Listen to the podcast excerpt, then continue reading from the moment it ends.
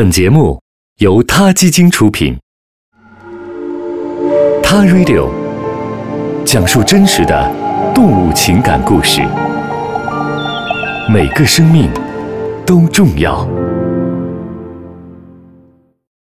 欢迎收听今天的《他 Radio》，获取每天最新节目推送，请关注《他 Radio》微信公众号，不仅有音频文字版，还有更多关于动物的精彩资讯哦。嗨，大家好，欢迎收听《他 Radio》。一九九九年五月的一天，作家及多媒体制作人唐尼·坎特·威诺克和她的丈夫拉比哈维·威诺克正在聚精会神地看一段在俄罗斯的孤儿院里录制的短片。短片里有一个白皮肤、黑眼睛的一岁男婴，穿着棉质的连身衣，在护理员的怀里坐着。男婴名叫安德雷。四个月后，威诺克夫妇从美国亚特兰大飞到了俄罗斯。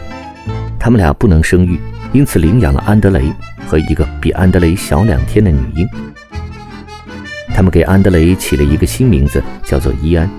那个女婴改名叫做莫拉莎。威诺克夫妇和两个孩子一起为孤儿院拍摄了另一段短片。喜气洋洋的新父母迎来他们人生中最快乐的一天，不停地亲吻怀中的婴儿。一九九九年八月，在礼物、气球和祝福声的欢迎中，一家四口回到了亚特兰大的家。伊安和莫拉莎过完了他们的三岁生日后，麻烦就来了。唐尼露出了无奈和疲乏的表情。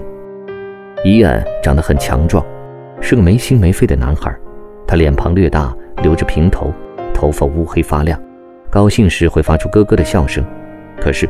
他一看到塑料杯子上的卡通图案，或是莫拉莎的芭比娃娃，就会大发雷霆。他常常会在吃饭时莫名其妙的狼吞虎咽，会在汽车开得很快的时候突然解开安全带要跳车。每天晚上都会大吵大闹，把每个人都吵醒。唐尼说：“晚上当我听到他走来走去的声音，我都会内疚。我认为所有这一切都是我的错，我不是一个好母亲。”伊恩和活泼开朗的莫拉莎不同。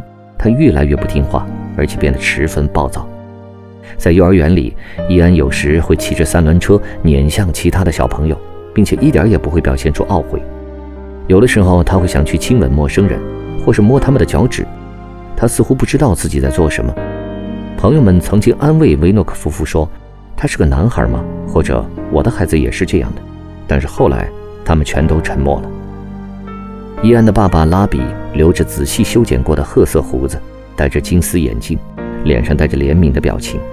他说：“伊安的认知障碍症开始成为我们家的标签而对维诺克夫妇处在青春期的女儿玛拉莎来说，要和一个被嘲讽的笨拙哥哥在同一个中学读书，真的是一件很有压力的事情。”伊安三岁生日之后的一年多时间里，儿童精神病医生、儿科医生。和专家们分别对他进行了检查，却无法得出一致的结论。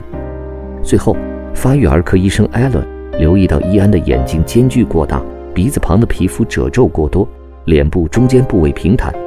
当伊安在测试中感到焦虑时，会发出像动物那样的叫声，而且想逃跑。在温和的图画中，伊安会看出可怕的意思。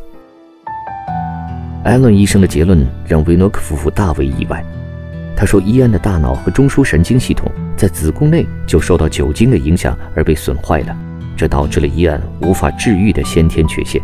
虽然无法考究伊安的生母是否在怀孕时酗酒，但所有的线索都指向了胎儿酒精综合症。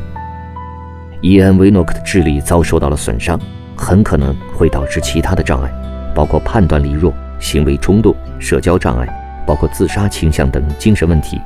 很少能有药物或治疗是真正有效的。伊安在学校需要有人全天候的协助，在家里他需要妈妈全神贯注的照顾，这让妈妈唐尼无法继续他的工作了。而爸爸拉比是个牧师，一边服务着数以百计的教友，一边疲于面对家中不断恶化的混乱局面。可这对夫妇并不后悔。唐尼说：“我们无法想象这个孩子如果没有了我们会如何长大，我们从未想过终止领养。”我们爱我们的儿子，但他也承认，爱他不是一件容易的事情。大脑受损的人无法以你期望的方式来回报你的爱，你会在复杂交错的感情里挣扎，有爱，也有愤怒、迷惘、愤恨、挫折和期盼。维诺克一家继续着这种特殊的家庭生活，直到唐尼发现了一家位于俄亥俄州的服务犬非营利组织。这个组织为自闭症的孩子提供服务犬。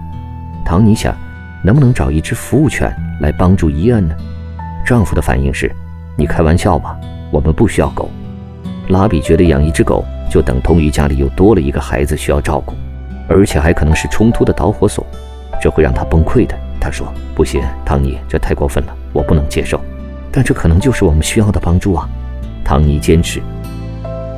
一只狗，哈维说：“算了吧，要么选择我，要么选择狗。”维诺克一家会有一只狗吗？敬请期待我们的下期节目。俄亥俄州的凯伦斯尔克。